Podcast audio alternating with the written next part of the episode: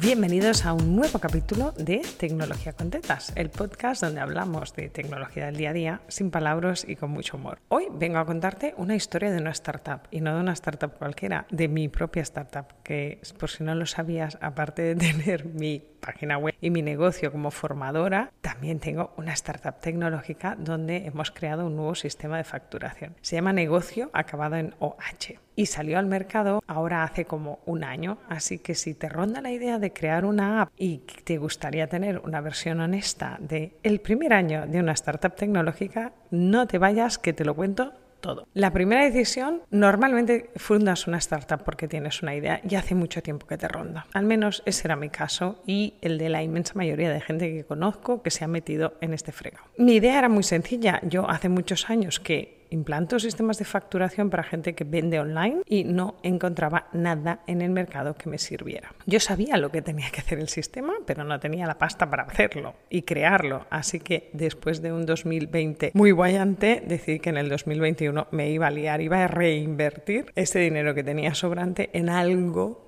más grande que yo, en un legado, que le llaman los que saben. Así que te voy a hablar de cuatro grandes decisiones que hemos tenido que tomar en este tiempo, por si te ayudan, por si te empujan, por si te evitan algún error. Voy a hablar de socios, voy a hablar del tipo de producto que sacas al mercado, vamos a hablar de fidelización de clientes y finalmente de crecimiento. Así que igual me quedan pocas un poquito más largo, pero si estás en ese momento de emprender o de iniciar tu propia app, creo que tienes que escucharlo. La primera pregunta del millón es ¿con qué me asocio? En mi caso era muy claro y yo soy la parte técnica de esto, pero hija, lo del marketing como que no es lo mío y la fiscalidad necesita alguien que sepa mucho y le ponga un sello de calidad a tu app. Mi elección lógica era mi gestora, mi gestora tenía un bombo importante en ese momento, infantil, que ahora tiene como 10 meses, así que no era posible. Al final me embarqué con una buena amiga, mentora, colaboradora de estas amigas 360 que tenemos en el mundo online, que son clientas, proveedoras, amigas, consoladoras, etcétera, etcétera, y alguien a quien no conocía,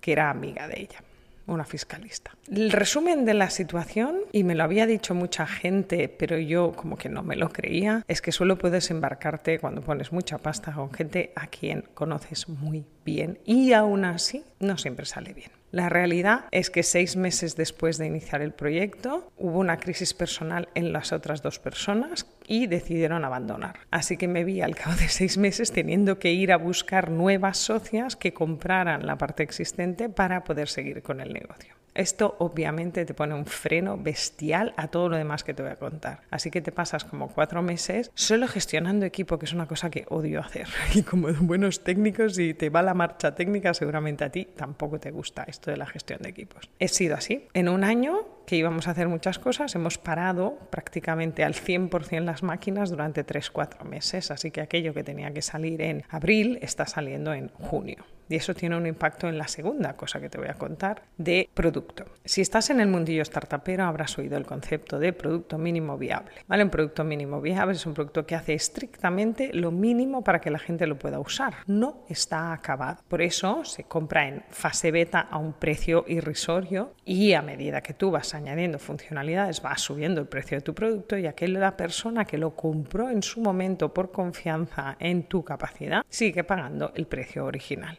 Eso fue lo que hicimos con negocio. Sacamos un beta al mercado en noviembre de 2021 con el plan y el presupuesto firmado de siete meses de mejoras. ¿Quiere decir que el producto estaría 100% acabado en julio de 2022? No, pero que el producto que tendríamos en julio de 2022 sería un producto bastante más robusto del que sacamos al mercado en noviembre. ¿Para qué te sirve un producto mínimo viable? Para validar el mercado. Si lo mínimo que tiene que hacer este producto no lo hace bien, no puedes avanzar. En nuestro caso, lo que tenía que hacer bien era escupir PDFs con el cálculo de los impuestos correctos. Y aunque te parezca una chorrada, si estás vendiendo online y eres autónomo en España, tienes un problema que se llama IRPF y ahora está diciendo sí, sí, sí, sí, sí, negocio acabado en h.com. Lo que queríamos era esto. La verdad es que nos costó unos tres meses estabilizar ese producto mínimo viable. ¿Por qué? Hija, porque yo tengo una cabeza muy creativa, pero pues no se me ocurrieron todos los mini casos y casuísticas que nos llegaron a pasar, que está muy bien. Para eso creas un producto mínimo viable. Y si te tienes que ir con algún mensaje de este podcast porque vas a iniciar tu propia startup, quédate con este consejo.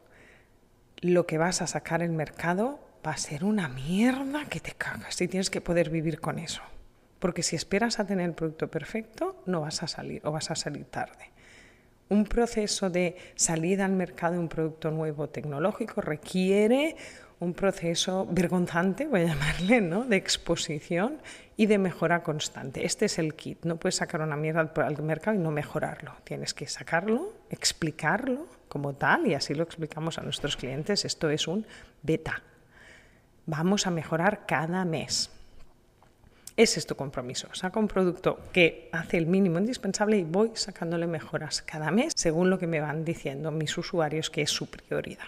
¿Qué nos ha pasado aquí? Que nuestro compromiso de mejora se vio afectada por temas de relacionales y personales y societarios y ahí hemos pinchado un pelín, no te voy a mentir. Pero estamos back on track, ya hemos vuelto. Y eso me lleva al tercer punto, fidelización de clientes. Creo que aquí es donde tienes que hacer más hincapié es lo que más he aprendido en este casi primer año de negocio, es que hay que explicar muy bien a los clientes lo que se están comprando. Tengo clientes que tenían muy claro que compraban un beta con mejora constante y creo que tengo clientes que creían que compraban un sistema acabado. Y la atención al cliente de estos dos perfiles es muy diferente porque si un día me falta una factura y sé que es un beta y sé que las tías están currando en ella, digo, hey chicas, me falla una factura, estos son los datos, porfa, ayúdame. Y si crees que es un sistema perfecto y acabado, es decir, que en vez de ponerte un holder, te pones un negocio, el nivel de exigencia es muy diferente. Te lo cuento porque creo que a nosotras nos ha perjudicado esto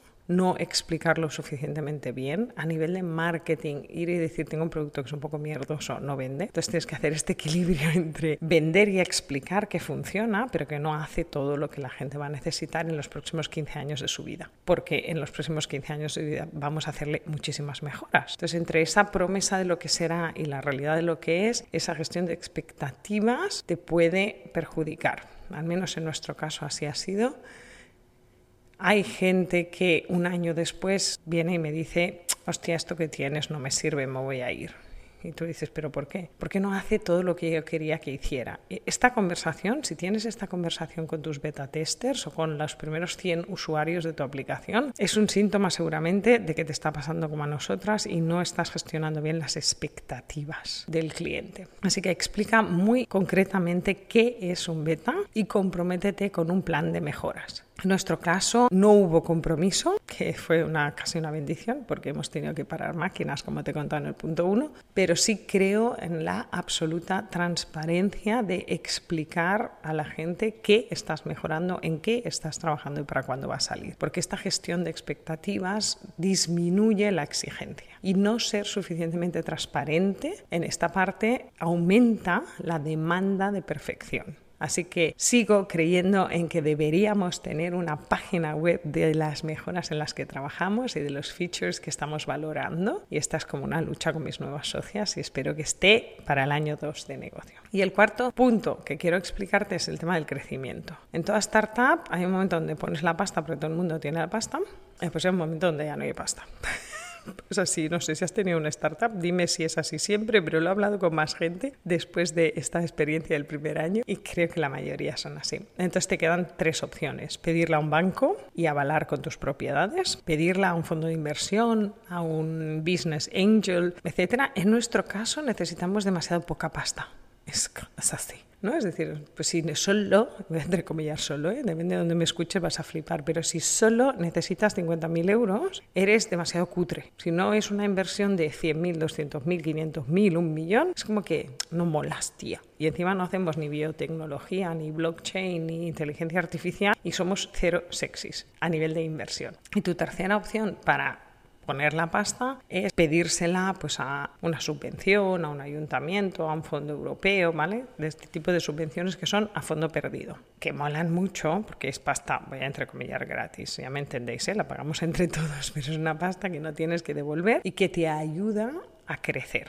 Lo dicho, somos cero sexys, estamos teniendo una experiencia irregular con los fondos europeos porque no tenemos nada que suene suficientemente sexy como para que nos financien. Esto me lleva a mi reflexión final del podcast de hoy, que es que a veces hacer cosas sencillas que dan resultados a un problema concreto es bastante más rentable que liarse con tecnología bastante nueva del estilo blockchain que no tiene una aplicación clara todavía en el mundo real de las pequeñas empresas. Si tienes dudas, tengo un capítulo sobre qué es blockchain y cómo creo que se va a aplicar y por qué creo que no se va a aplicar, al menos en mi país, en España, pero está de moda. Entonces, mi visión burbujera ¿no? de las startups es tenemos una gran burbuja de cosas que seguramente en 5, 10, 20 años van a salir al mercado, pero cuando quieres algo que tiene que salir ahora porque ahora está el agujero en el mercado, es poco sexy. Así que nada, no somos sexys. Voy de camiseta negra por la vida y no me pinto desde hace muchos años. Así que sí, somos poco sexys y nos va a tocar remar. Y ahí viene mi reflexión final.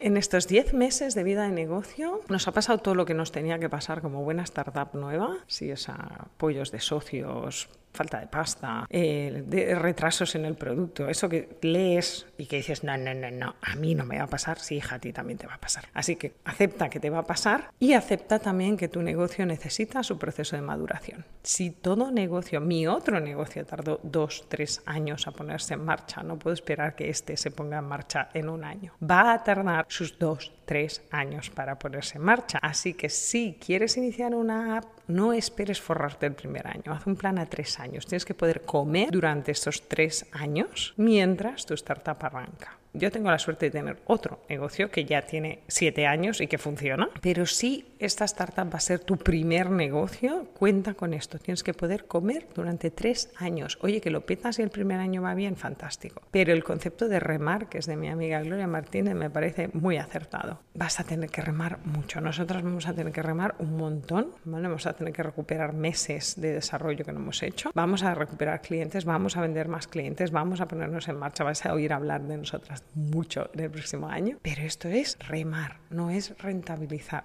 Es esa cuarta pata de crecimiento del que te hablaba, en el que creces para rentabilizar al otro año. Así que este curso, porque yo tengo niños, funciono por cursos, ¿eh? 2022-2023 es el año de estabilización de socios, de mejoras radicales del producto, fidelización de clientes y crecimiento en visibilidad y en número de clientes ¿Para qué? Para que el siguiente curso, con un poquito de suerte, podamos rentabilizar esa inversión que hicimos. Me caracteriza hablar muy clarito. Si tienes una startup, este podcast te interesa, escúchatelo otra vez. Eh, igual suena un poco cenizo, ¿eh? pero es que alguien te tiene que decir las cosas más allá de tía lo vas a petar porque tienes un sistema de biotech. Fantástico. Entonces vas, pides subvenciones, pides inversiones, ahí vas en otro camino. Pero tengo una idea pequeña de nicho para mi público que conozco súper bien y no es fashion, esto seguramente te va a pasar. Te puedes ahorrar el problema de socios si lo haces tú sola o con alguien con quien ya hayas trabajado, no con alguien que seas amiga, sino alguien con quien ya has trabajado, ya has lanzado algo juntos, ya habéis pasado por este proceso de lanzamiento conjunto y aún así no tienes garantías, siempre tienes un riesgo ahí. Tienes cualquier duda, puedes ponerte en contacto conmigo, me buscas por redes, me preguntas si tienes una idea de negocio, si necesitas más datos, si quieres más honestidad, eso de las que comparto cuánto ganó al trimestre en mi newsletter, así que no tengo problema en hablar de dinero con quien sea y en contarte las verdades. Espero que te haya ayudado este capítulo atípico de Tecnología con Tetas y nos oímos la semana que viene para hablar de la tecnología del día a día sin palabras y con mucho humor.